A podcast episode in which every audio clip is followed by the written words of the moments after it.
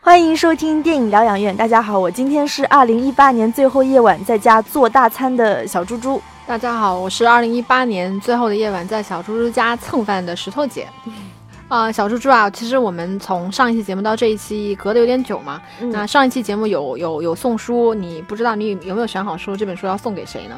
对，在众多留言当中啊，呃，选了一个叫二十四格人生的听众。下面我来念一下他的留言啊。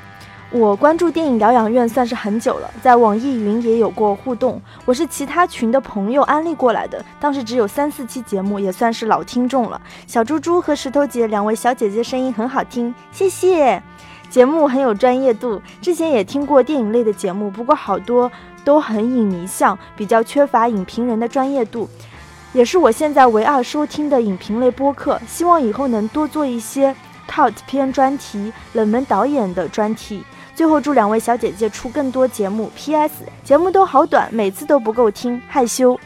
那恭喜这位叫二十四格人生的朋友。那嗯，你可以在那个微信公众号后台给我们留言，留下你的这个收货地址，然后到时候让小猪猪把这本书寄给你。是上下两册的法国往事啊。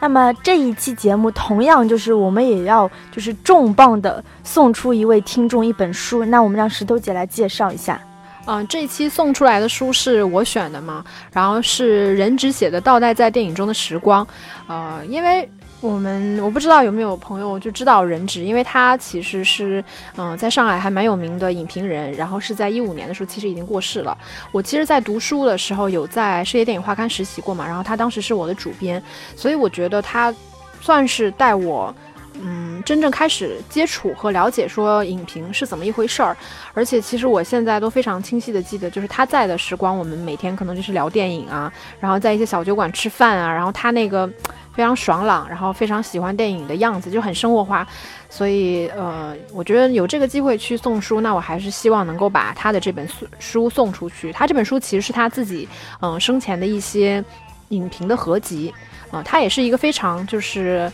呃怎么说？我觉得是嗯。电影本体派的一个影评人，所以他写的东西，我觉得相对来说是你读起来你也能够在其中有所学习的这么一个呃一本书吧，我觉得是非常有有有趣的一本书。那这期也是一样的，就是如果呃想要拿到人职的这本《倒带在电影中的时光》的听友呢，可以去我们呃微信公众号“电影疗养院”聊天的聊同名的微信公众号去留言。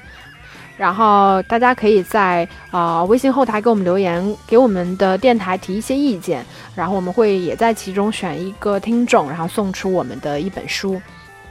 然后因为我们呃这一期节目跟下一期我们年度十佳的节目其实相隔的是比较近的，所以我们可能会呃两个两本书吧，下期也会送一本书嘛，我们两本书会一起送，所以大家可以你也备注好你自己想要哪一本书，这样嗯。那我们今天要讲的电影其实是非常切题啊，因为今天真的是二零一八年最后一天，最后的夜晚，呃，是毕赣的第二部长片那，由汤唯和黄觉主演，而且也有那个张艾嘉算是特别出演吧。我们知道这一部《地球最后的夜晚》前一阵也入围了金马奖最佳剧情片、最佳导演的提名，但是呢，最后却没有拿到什么重要的奖项，他拿到了是最佳摄影、最佳原创配乐和最佳音效奖。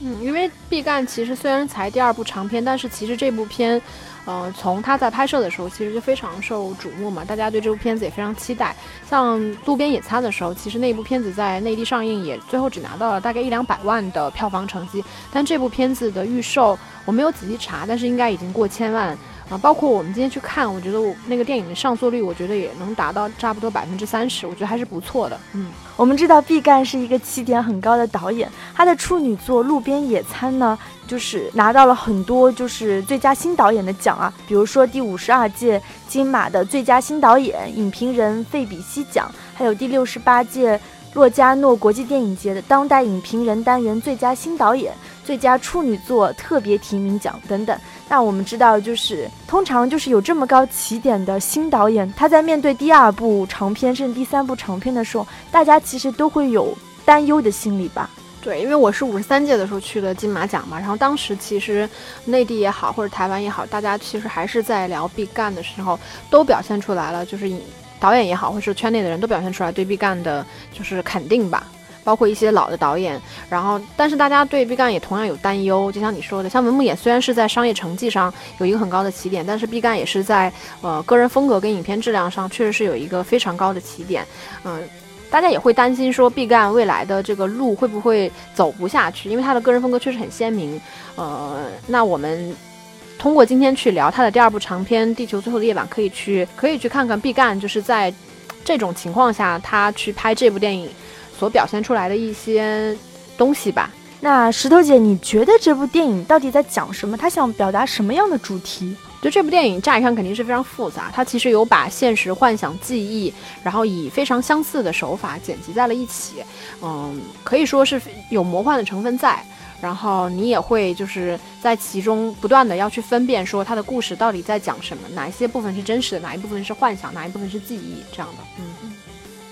那我觉得就是这部电影其实从头到尾都是以黄觉的视角来出发的嘛，所以就是他其实是一个男人在追寻一个神秘的女人的一个故事，也是一个女人她如何利用男人去达到她自己的目的，包括就是黄觉他饰演的角色，同时也有在追寻自己的就是家族的故事或者是父母的故事。总之，它是一个比较复杂的混合着一个人过去、现在以及幻想的这样的一个故事。嗯，没错。那我们可以先，呃，简单聊一下这部电影我们观看的一些感受。你觉得这部片子有什么优点吗？我不知道这算不算优点，可能也算是某种程度上的缺点。因为从第一个场景，就是黄觉从一张床上那样背对着起来，他的那个背景是一个就是很很香港式的一个灯箱的一个东西在那边，我整个感觉我会觉得非常王家卫。包括后面他跟汤唯坐在一起，就是。前景虚后景深，或者是这样的一个景深的这样一个变化，包括它的色调，其实也非常王家卫。另外就是我觉得也很有蔡明亮的影子吧，比如说那段吃苹果的那一段，就是因为蔡明亮是很喜欢拍小康吃东西，而且吃的就类似于盒饭或者是苹果，满含眼泪，然后也是同样的镜头、同样的构图去拍一个人事无巨细的去去吃一样东西。我觉得就是挺挺蔡明亮的感觉，因为我觉得这也算是，也不说不说讨好西方观众吧，我觉得也是现在比较流行的，西方人比较喜欢看到的这种拍摄手法。嗯，还有就是有点点贾樟柯吧，因为他整个电影我们知道是贵州的方言电影嘛，那在整个电影当中，其实他的那个呃配乐，他用了一些就是九十年代很很流行的音乐，嗯，就是那种低听啊，或者是张艾嘉跳那个跳舞毯的那个。那个音乐，陈慧琳啊，这种，嗯，对的对的。然后就是，总之就是，感觉就是，呃，西贵州因为算是中国西南部嘛，加上很香港的一些东西吧。其实我觉得呢。因为本本身西南地区的地貌跟香港有一定的相似性，所以那边的呃整个建筑或者是人文，它确实有相似性，就是它是很密集的，它也有一些就是很彩色的、很灯光的部分。我觉得这一这些本来就是属于一些地貌，所以我觉得它跟香港电影的相似性，就是或者说跟王家卫电影相似性，我觉得可能来来自于说他把整个格调、色调的氛围营造的非常的。像，但是我觉得跟地貌本身也有一定的关系了。那我会觉得说，我在这部电影看到这部电影的时候，我最大的感觉就是一下子让我想起了费里尼，因为我自己是费里尼无能的人，对我是真的很难看。但我当时看这部片子的时候，我就马上想到了八部半，因为这部电影当时就给到给我留下了非常嗯可怕的。嗯，其实我我更多的感觉是我看到这部电影的时候，让我想起了费里尼的《八部半》，因为那部片子它其实也是在讲一个男人，然后呃到了一个什么地方，然后通过各种现现实的幻想啊，然后对自己人生的一些新的感悟，或者是他其实那部片子也非常复杂。我记得我当时看这部电影，整整分成了七次才看完。那我我觉得我看到这部电影的时候，其实也有同感。其实他也是以黄觉这样的一个男性角色去寻找自我以及自己的记忆以及自己的历史。我觉得是这样的一个故事。其实你想想，我觉得类似于这样的电影，它其实也有费里尼，也有伯格曼。但是其实费里尼的电影是相对来说是比较难以接受的。嗯。就是作为我个人来说啦，嗯，所以其实我觉得这一部分的话，我觉得毕赣还是很聪明的。我觉得他能够想到去这么驾驭的话，因为一般的电影，也一般的导演其实真的很难这么拍。嗯，其实我刚刚跟石头姐说的，就是看这部《地球最后的夜晚》有这么些就是大导演的影子，并不是说毕赣在。呃，抄袭或者是什么，只是说一个很很优秀的导演，或者是很作者向的导演，他不可避免的会会带上自己的一些作者的风格。然后我听说毕赣也是一个超级影迷啊，所以我觉得在他的电影当中，就是一些大导演的影子也是很正常的。我我其实觉得毕赣最大的优势在于他很聪明。我觉得他的聪明在于他对他的作品能够有一个很完整性的把握，就是我觉得肯定不是说抄袭，但是其实你比如说像蔡明亮，我觉得那个其实就是已经很明显的影子在了，所以我觉得只要他对他自己的作品能够有足够的掌控度。他能够自圆其说，其实我不觉得这个是很严重的问题，嗯，因为毕竟从这部电影看来，我觉得他还没有到达说那种完全独立的自我向的作呃作者向的内容，嗯，所以我我觉得我在这部电影里面其实也有看到他在有刻意的去维持自己很作者性的这一面，嗯，比如说这部电影他有聊到那个 disco 厅的那个彩球，当然他虽然没有拍出来，但是他们其实有聊，然后包括那个。乒乓球拍这些东西，其实我都能感觉得到。其实毕赣是有在，呃，刻意的去营造自己作者性的那一面。嗯，我觉得只是说他够聪明，所以你看到这些东西的时候，你不会很反感。嗯，包括就是他很明显的一个特征，就是他喜欢隔着东西拍东西。我们知道有有一段戏，就是那个应该是在洗车房吧？对，对，对吧？然后你能明显看到那两个人在车里应该是打架，还是还是什么样的一个行为？但你看不清楚，因为就是在洗车的过程当中。然后包括他去那个探监，去探那个 狱友，对吧？然后就是以前我们看那个探监的戏，就是你不太会感觉到那个那个阻隔物的存在。对对对，但是他用了一个就是非。非常特别的一个格子网格一样的东西去拍，那我觉得这也算是就是很很必干的一个东西，包括它其他的场景也是，它都是隔着一样东西去观看一样东西。嗯，我觉得这个是。我会觉得他这个设计就是这是他聪明的部分所在，就是他虽然是刻意的，但是其实他刻意的这部分内容呢，也是跟他的主题相联系的。因为我觉得这么想吧，就是可能也存在过度解读的嫌疑。就是当你作为一个现实的主体，你去接触你自己的记忆也好，幻想也好，它其实本身是有所谓阻隔在的。对对。然后其实相当于阻隔这一部分，我觉得在他电影里面，其实在这部片子里面，其实确实出现过很多次，包括汤唯跟那个呃黄觉他们在那个铁丝网那儿。就是那个铁门站着的时候，其实他们是跨越不了的。他们其实是通过一种非常幻想式的方式，才跨越了那一个门，到达了一个另外一个场景里面。嗯，我觉得这个是在它的主题性上有一定的联系。说到这，我突然想起来一件比较有趣的事情，就是，呃，就是黄觉的朋友圈。特别逗，我记得他好像是前年的时候就已经进毕赣的这个剧组了。然后他自从进了毕赣的剧组之后呢，就时常就是就因为是关系好的那种，就是吐槽毕赣，就是毕赣就是那种剧组又没钱，然后呢又拍不出来戏，因为他可能就有一点就是创作性的东西在，所以他很难出出得来成成果。然后又不让演员离开，所以就把黄觉好几个月的耗在那里，就是然后黄觉就忍不住的经常在在朋友圈里边吐槽毕赣的那种。我我觉得经过这件事情之后，大家会不会以后拍毕赣的片子都会很谨慎？没想到石头姐还有黄觉的朋友圈呢，这这有什么好奇怪的？嗯，对，和大明星做朋友的石头姐和小猪猪，黄觉又不红。算算红啊，算红，因为上次吐槽大会里面那个黄觉不是经常说他是周迅的朋友嘛？那石头姐也是黄黄觉的朋友，双引号，所以五入我就是周迅的朋友，所以石头姐也是周迅的朋友。好的好的，我我其实我们刚才有聊到说这个片子预售其实就成绩就很好了嘛。嗯，那我觉得像你提到吐槽大会也好，我觉得跟这部片子它的营销也有很大的关系。嗯，其实我我观看这个电影最大的一个感受就是，嗯，我觉得其实说实话，这个电影还是一个很艺术片的，它其实并没有什么真正商业片那种很起承转合的东西在，就是它也不会刻意去呃唤醒观众的那种兴奋点。其实我看这个电影的时候，在电影院一度昏昏欲睡，但是当我昏昏欲睡的时候，我反而觉得我好像昏昏欲睡那个状态也很适合来看这个电影，嗯，然后，但是我觉得我看这部电影的时候，其实我们满场大概百分之三十吧上座率，其实观众的投入度是很高的，因为刚开始的时候就是会有一些声音啊、聊天什么，但是到后面的时候，我觉得大家都能够去很沉寂的在沉浸在这部电影里面，这个我觉得跟我早两年去看同样是汤唯演的那个《黄金时代》的时候，那个三个小时嘛，而且我还是在市区的电影院看，因为通常来说市区的。呃，观众群体的素质会稍微高一点点。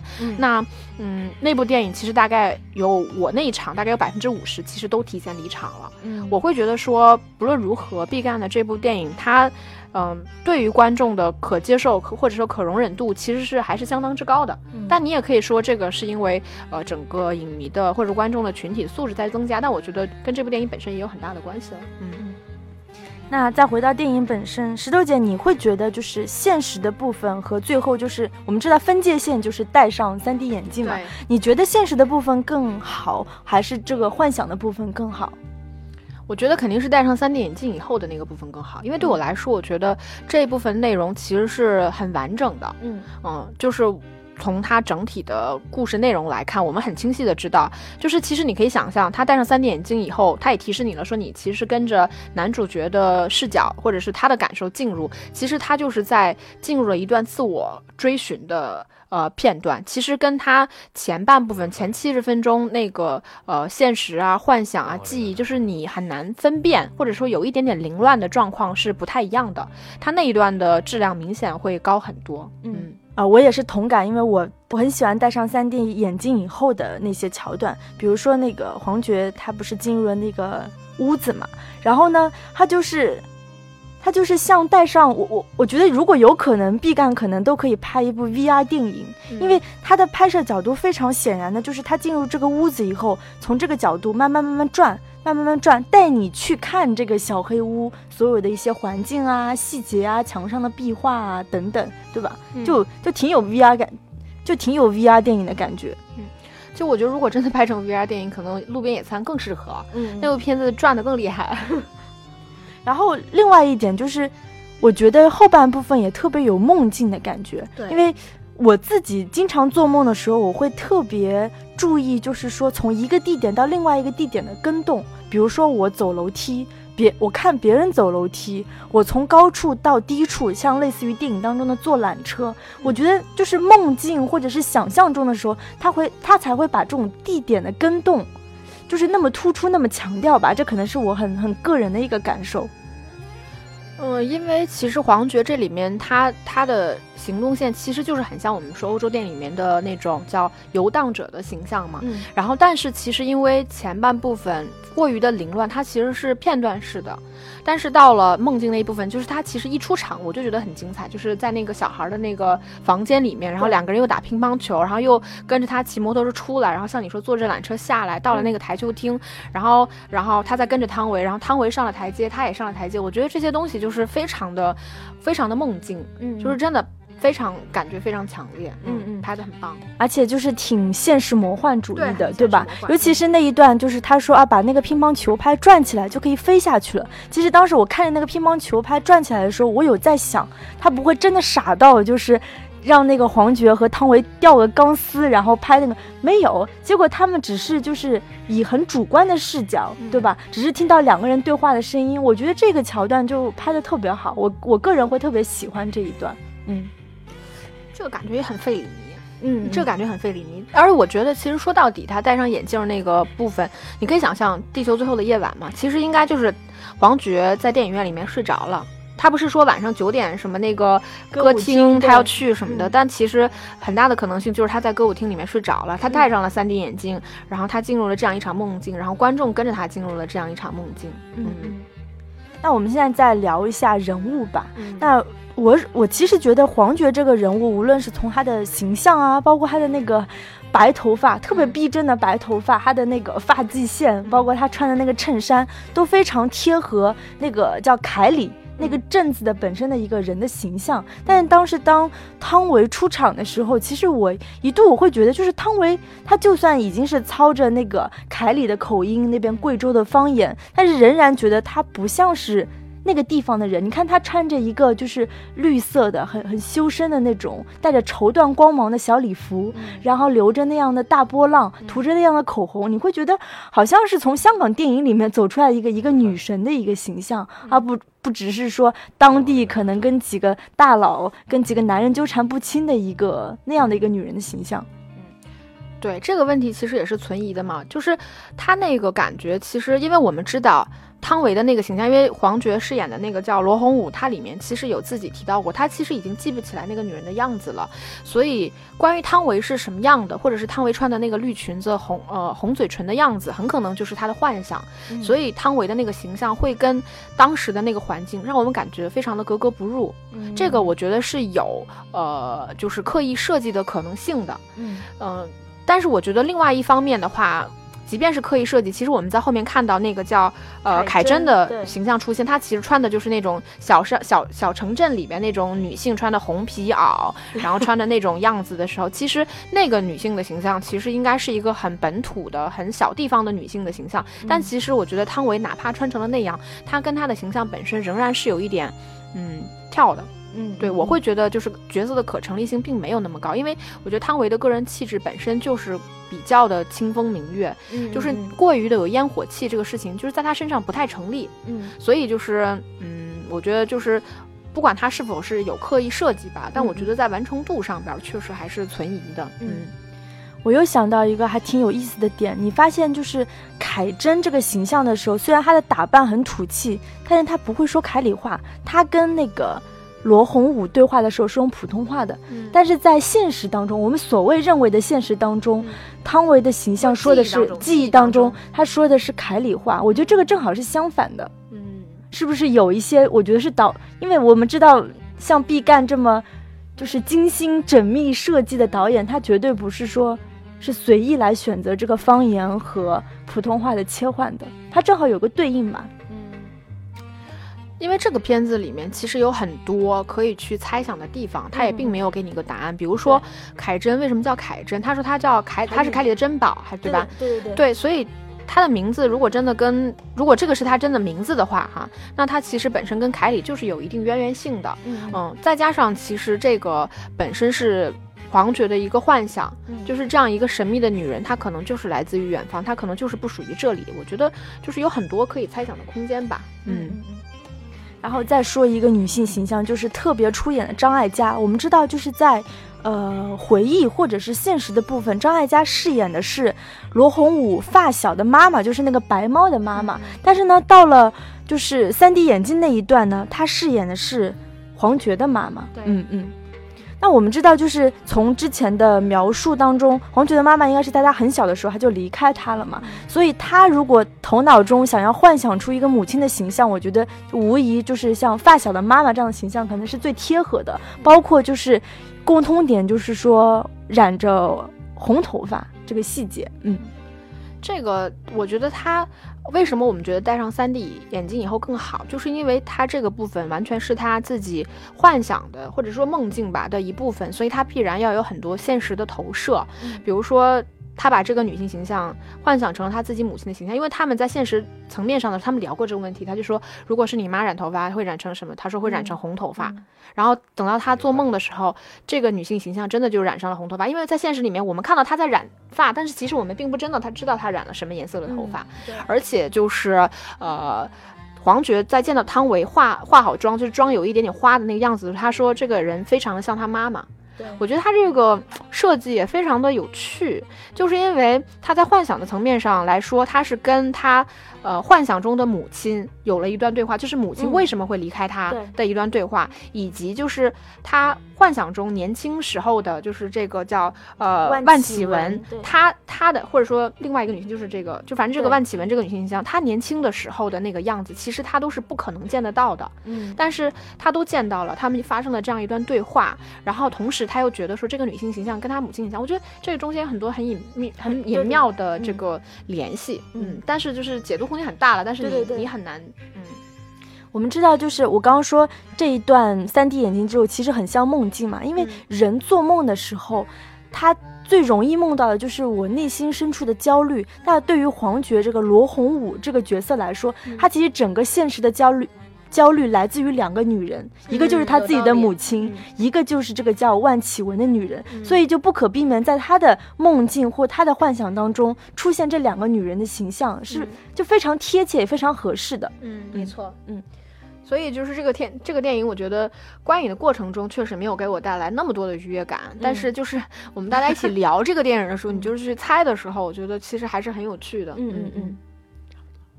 行，那我们今天的节目就差不多到这里了。那下一期我们会做就是二零一八年的就是年度回顾吧，就是我跟石头姐会分别讲我们觉得二零一八年最值得推荐或者我们自己最喜欢的十部电影。嗯，然后嗯，还是前面那句，就是如果大家想要拿到人质的这一本《倒带在电影里的时光》呢，欢迎大家去呃电影疗养院同名的微信公众号后台留言，给我们提一些建议，同时告诉我们你想要的是这一本书。然后呢，这期是我本人会去抽一本书，然后送给大家。嗯、那我们就下期节目见了，拜拜。拜拜。